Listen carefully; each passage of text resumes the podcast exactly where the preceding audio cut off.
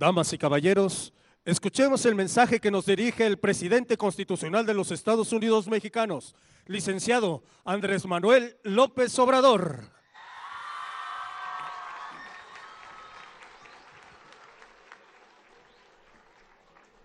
Amigas, amigos de Mezquitic, me da mucho gusto estar de nuevo en este municipio que he visitado en otras ocasiones, porque nos llevó varios años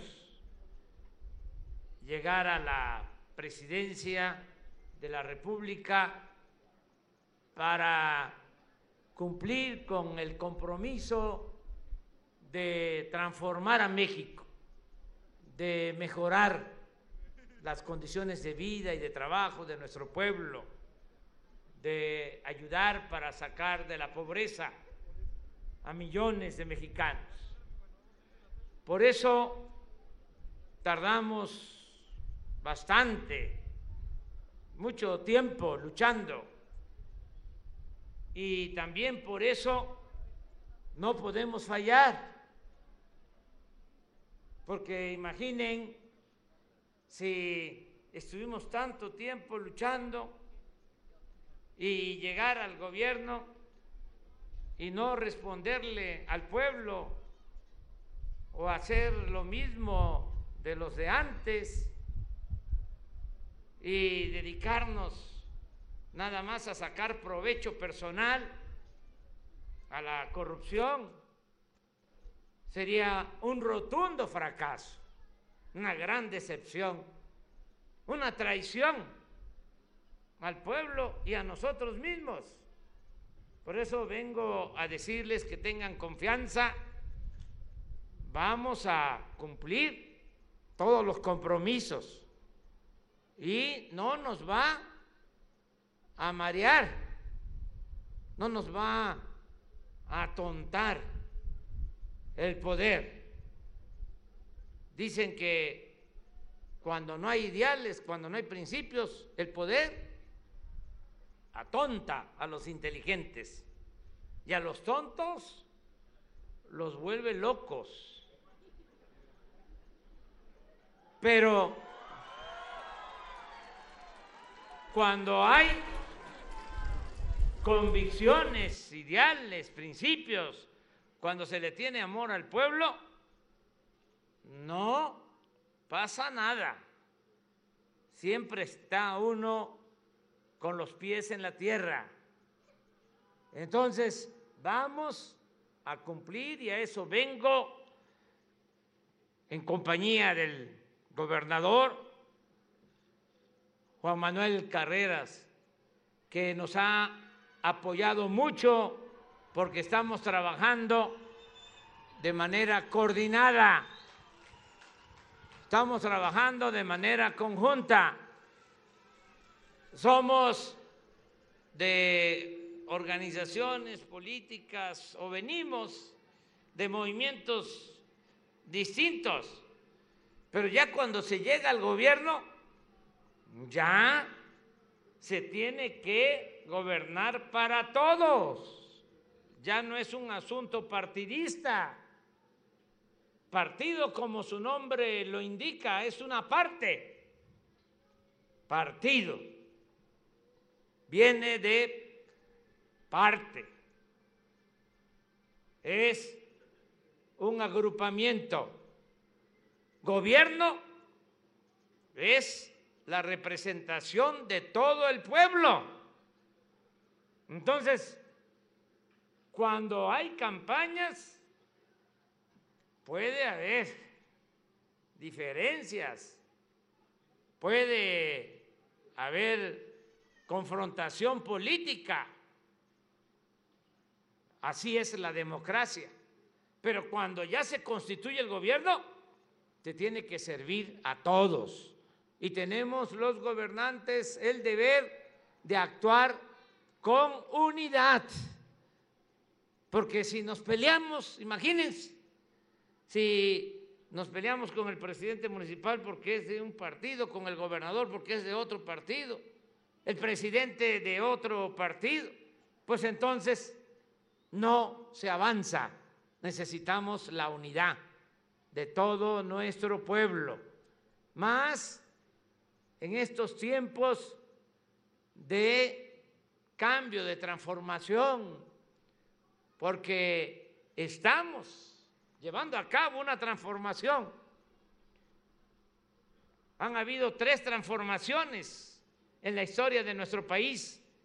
La primera fue la independencia de México, hace 200 años, cuando dos curas buenos, rebeldes, Hidalgo y Morelos, encabezaron un movimiento no solo para que México fuese un país libre, soberano, porque dependíamos de España. Así estuvimos 300 años, tres siglos.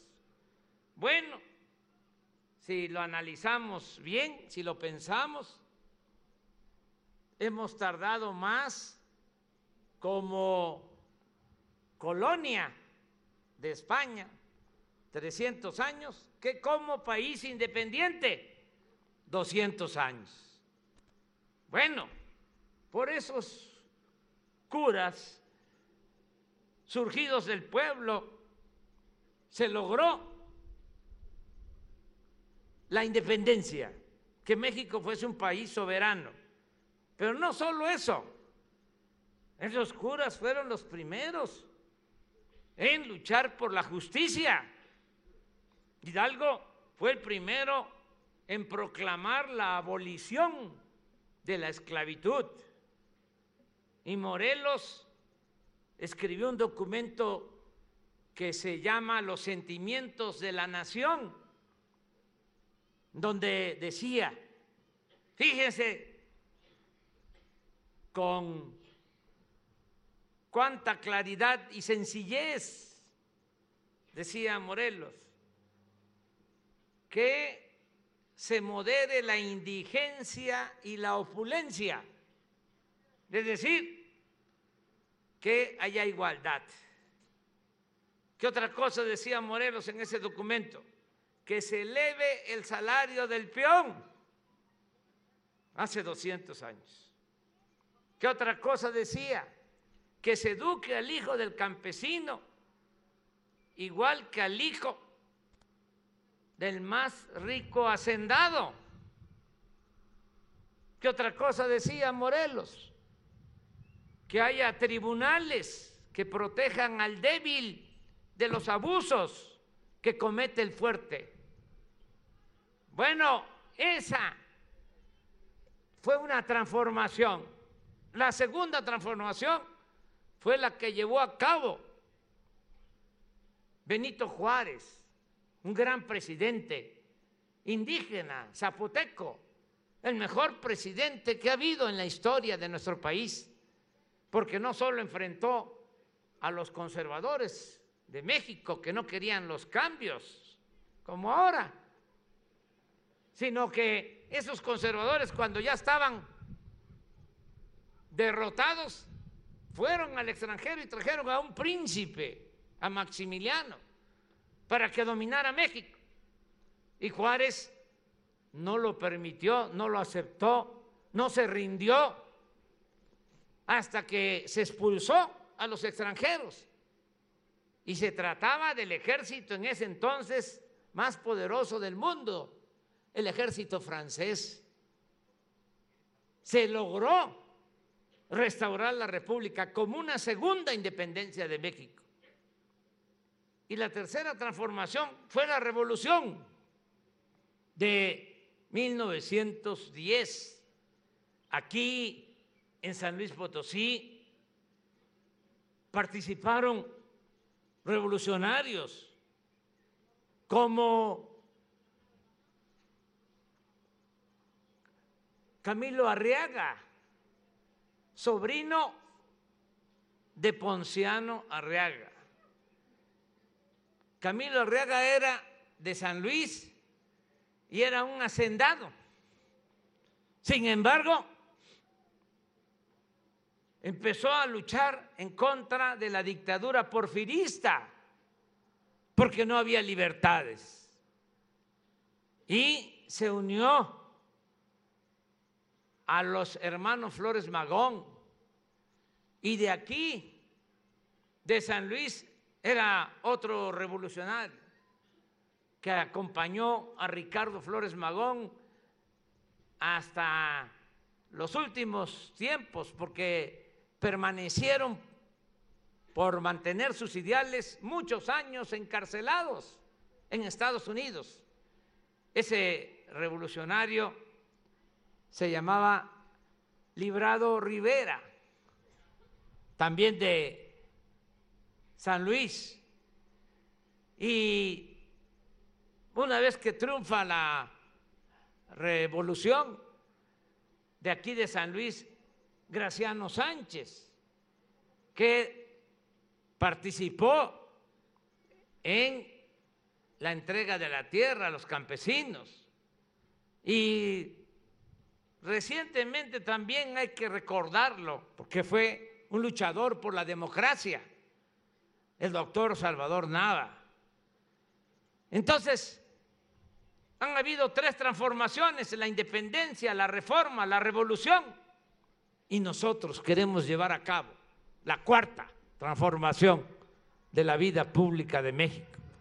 Para eso es este movimiento.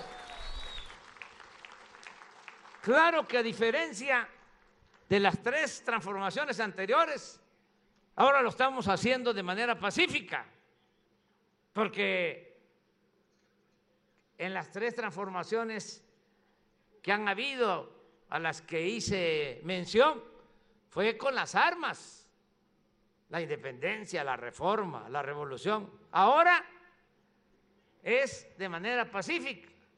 Claro que hay resistencias, porque los que se creían dueños de México, pues están molestos.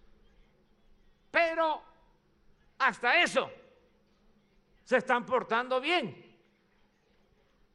porque solo critican y hay una actitud opositora, pero no llega a mayores.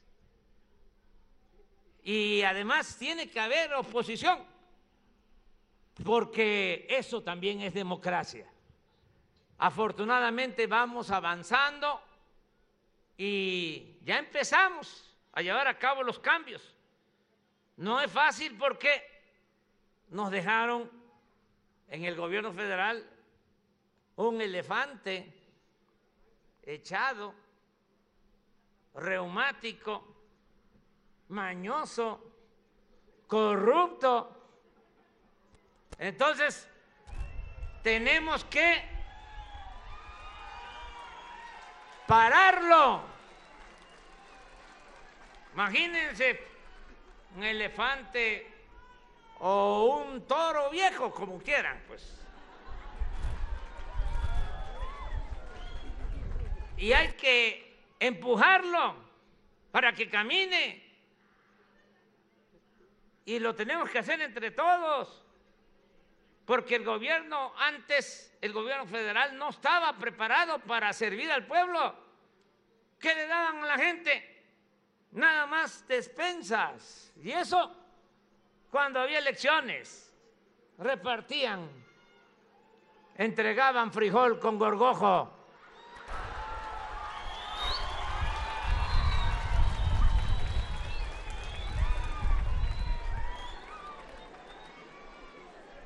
Ahora es distinto. Lo que queremos es que ya se conviertan los programas en derechos de los ciudadanos. Ya la semana próxima es muy probable que se apruebe en la Cámara de Diputados porque envié una reforma a la Constitución para que la pensión al adulto mayor la pensión a niñas, niños con discapacidad, las becas para estudiantes y el derecho a la salud se eleven a rango constitucional. Va a quedar establecido en la Constitución. para que esté quien esté en el gobierno. Ya termino yo en el 24, si la naturaleza y el creador me lo permite, ya me retiro, pero ya está en la constitución escrito que el que llegue tiene que mantener esos programas.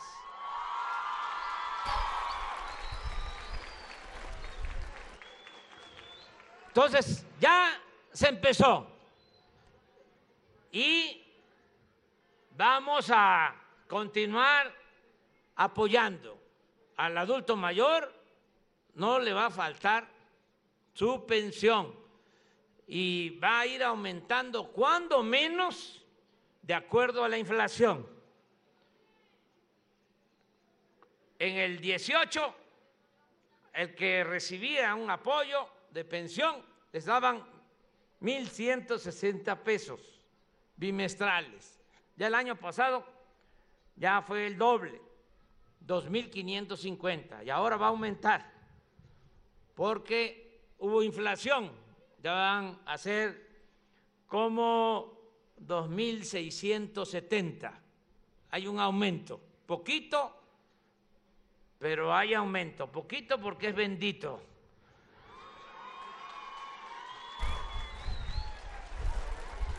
Y es para todos. Las niñas, niños con discapacidad, también tu pensión. Los estudiantes desde preescolar, su apoyo, su beca, primaria, secundaria, beca para familias de escasos recursos económicos. Ahí todavía nos faltan muchos, pero se va a ampliar ese programa de becas para el nivel básico, porque nos falta preescolar, primaria, secundaria. Ya se están entregando como 5 millones de becas en todo el país para el nivel básico, pero son más, mucho más los estudiantes que lo necesitan. En el nivel medio superior, lo que son las preparatorias, ahí sí es universal, es para todos los que están estudiando en la preparatoria.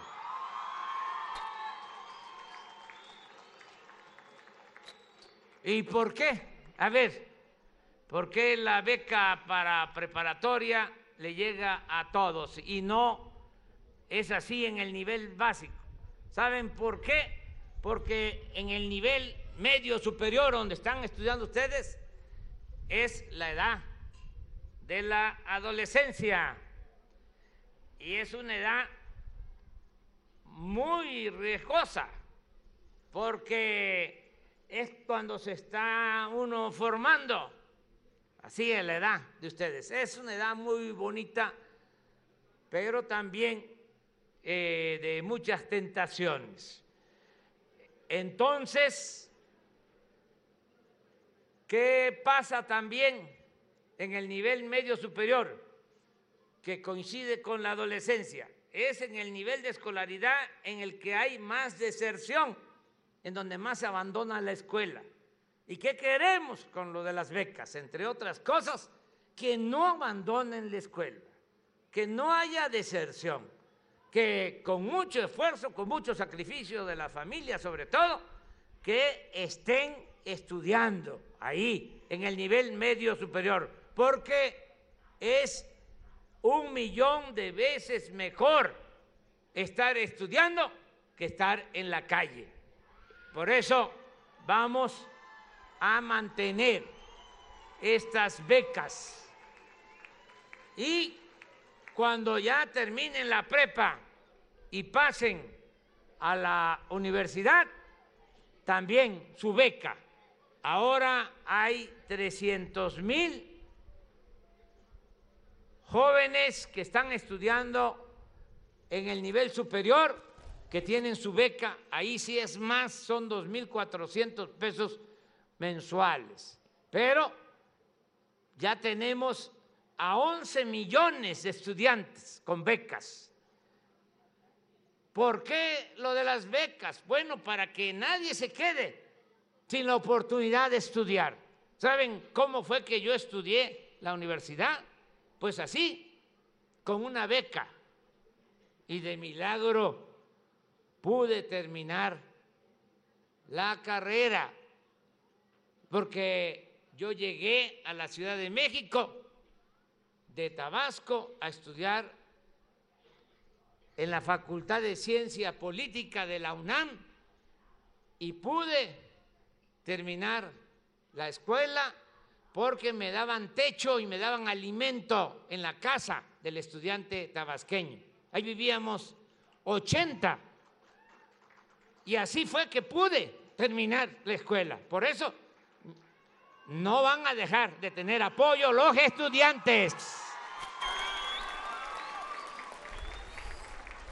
Y también los jóvenes que ya no están estudiando y no tienen empleo, se les está contratando y se les da trabajo como aprendices en jóvenes construyendo el futuro.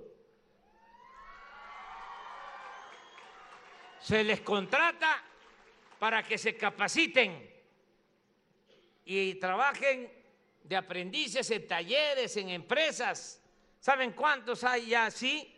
900 mil, casi un millón de jóvenes que están recibiendo salario mínimo. Ahora un poco más de 3.700 pesos mensuales un año así, becados.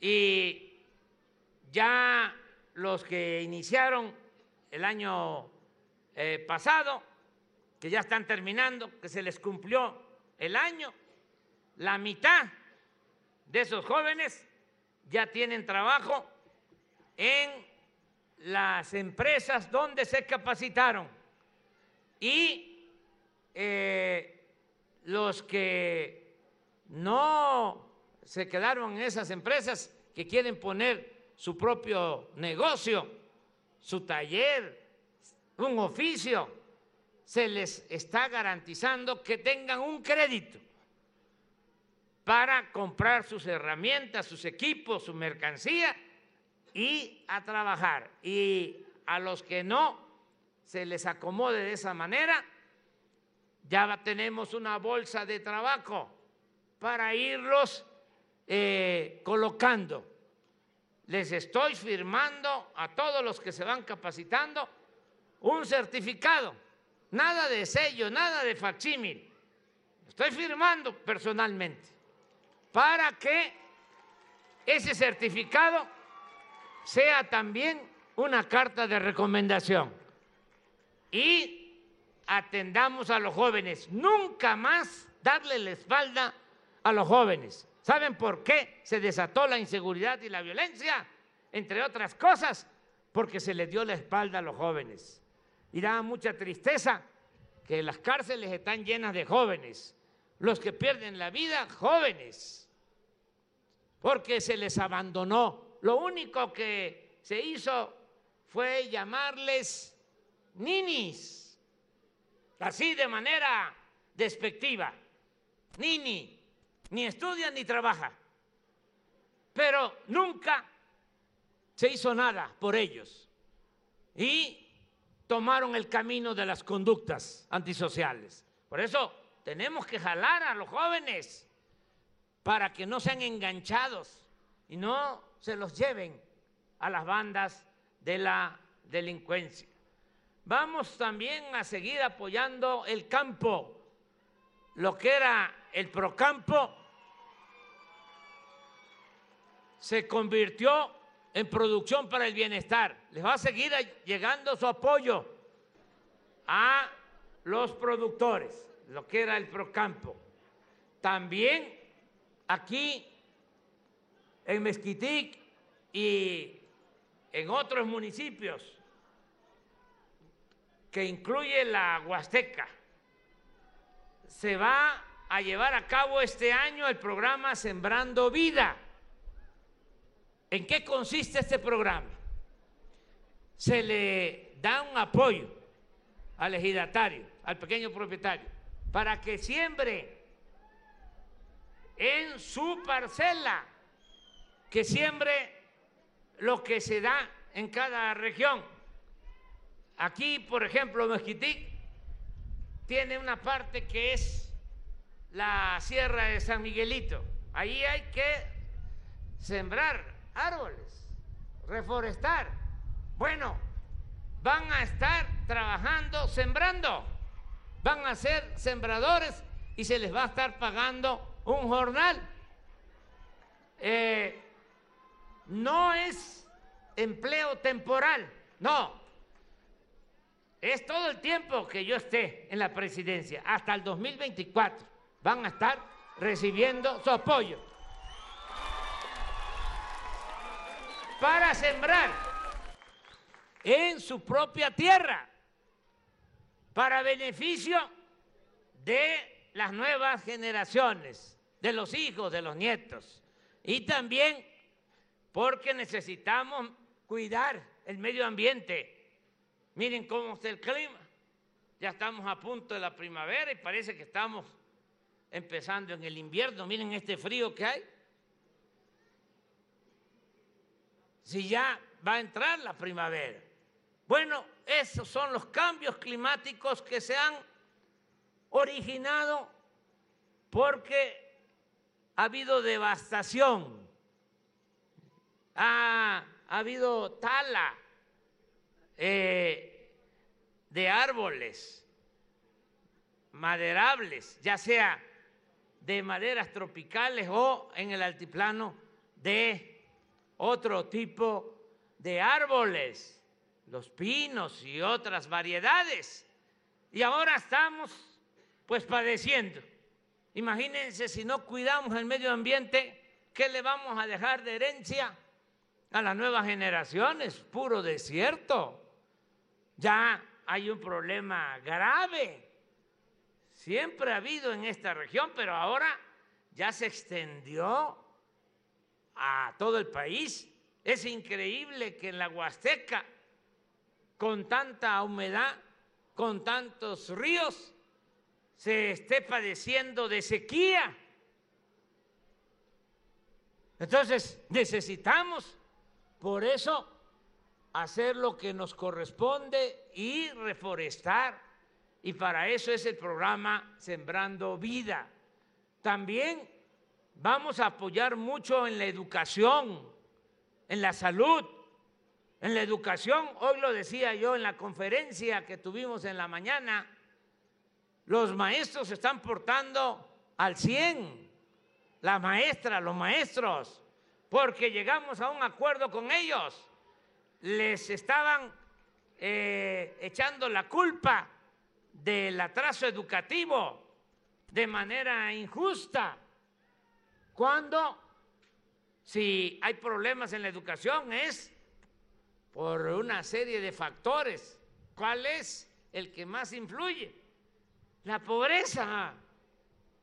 Si eh, hay pobreza, los niños abandonan la escuela porque ayudan a los padres en las labores agrícolas o en cualquier otra actividad, o van a la escuela sin haberse alimentado y ya lo sabemos, las letras no entran cuando se tiene hambre. Entonces, pero le echaban la culpa de todo eso a las maestras, a los maestros, porque querían imponer una llamada reforma educativa que en el fondo lo que buscaba era privatizar la educación, porque la idea era, la idea perversa de que estudiara nada más el que tiene para pagar colegiatura. Esa era la idea que tenían. Pero ya eso se quedó atrás. Ya esa reforma educativa ya la cancelamos. Y ahora nos estamos poniendo de acuerdo con las maestras, con los maestros, para mejorar la calidad de la enseñanza. Y hoy hablaba yo que en este nuevo gobierno no hemos tenido paros en las escuelas. Y eso lo aplaudo y se los agradezco mucho a las maestras, a los maestros y vamos a ir mejorando las situaciones de las escuelas, también la situación laboral de los trabajadores de la educación y van a mejorar las instalaciones educativas. Ahora aprovecho para informarles que cada escuela va a tener su presupuesto. Cada escuela va a manejar su presupuesto de mantenimiento. Si es una escuela pequeña de 5 a 50 alumnos, de esas que se llaman multigrado, en donde un maestro o una maestra da los seis grados, le van a llegar 150 mil pesos por ciclo escolar para el mantenimiento. Si es una escuela de 50 a 150 alumnos, 200 mil pesos al año. Si es de más de 150 alumnos, 500 mil pesos. Le va a llegar directo a la sociedad de padres de familia. Se reúne eh, toda la comunidad de la escuela, las madres, los padres de familia, eligen un comité y eligen un tesorero. Nada más estamos recomendando que esos tesoreros sean mujeres, porque la mujer es más honrada que el hombre.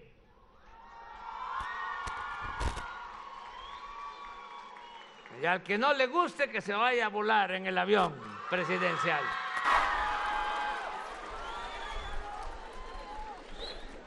Y les va a llegar desde la tesorería de la federación la orden de pago, el cheque, cada vez, una vez al año, todo lo que le corresponda. Y ya la sociedad de padres, madres de familia, la asamblea, ya decide qué va a hacer con ese dinero. Si van a hacer una barda, si van a ampliar la escuela, van a construir un aula, si van a mejorar el mobiliario, si van a mejorar los baños, si van a pintar la escuela, ya eso, ya lo decide cada eh, escuela, los padres de familia. Aquí en San Luis, todas las escuelas van a tener su presupuesto y esto fue uno de los acuerdos que tuve desde el principio con el gobernador, Juan Manuel Carreras, que, repito, ha trabajado con nosotros de manera coordinada. Estamos trabajando juntos. También les digo, se va a mejorar el sistema de salud, atención médica, medicamentos gratuitos, porque nos dejaron el sistema de salud por los suelos, sin médicos, sin especialistas, sin medicinas. Tengo el compromiso de que se va a mejorar el sistema de salud pública, se va a garantizar lo que está en la Constitución, el derecho del pueblo a la salud. El primero de diciembre de este año tiene que quedar ya establecido todo el sistema de salud pública, centros de salud, hospitales y con médicos, con especialistas, con medicamentos gratuitos para todos los, que necesiten de atención médica. Este año ya aumentamos el presupuesto de salud en 40 mil millones de pesos con ese propósito. Aquí, cerca en la capital de San Luis Potosí, en la ciudad de San Luis Potosí, por un acuerdo con el gobernador, el hospital eh, de San Luis Potosí, el hospital central, se va a convertir ya en un hospital de cuarto nivel de atención, de especialidades, y no se va a cobrar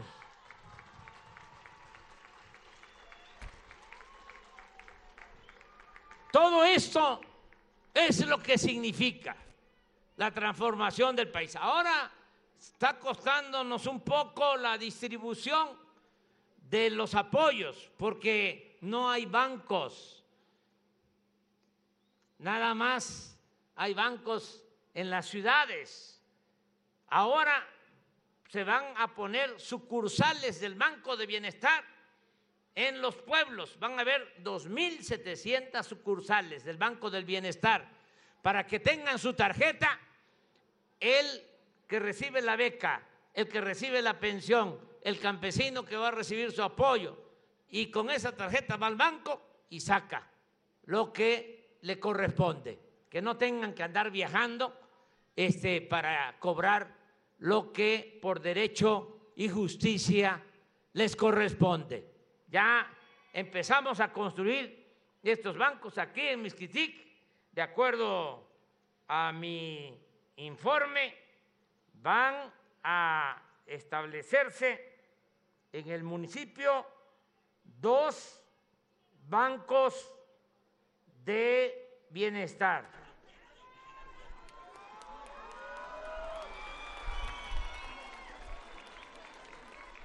Y en San Luis Potosí son 65 sucursales que van a haber del Banco de Bienestar. Lo otro que es un compromiso también, que ya empezamos a trabajar en la instalación de una red en todo lo que es la línea de la Comisión Federal de Electricidad para poner el Internet.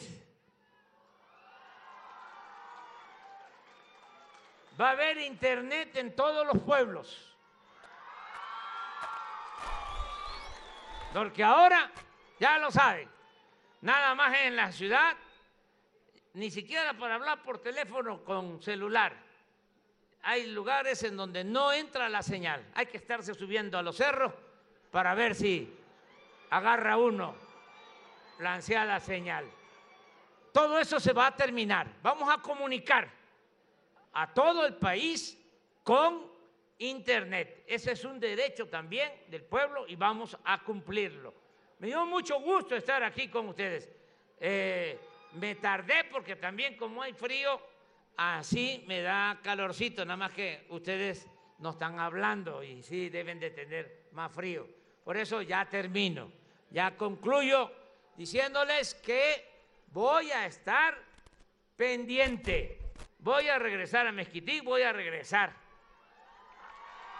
a San Luis Potosí para que se cumpla todo, porque me tienen que ayudar. La democracia es gobierno del pueblo, para el pueblo y con el pueblo. Ustedes me tienen que ayudar a empujar al elefante para que camine. ¿Me van a ayudar a empujar el elefante?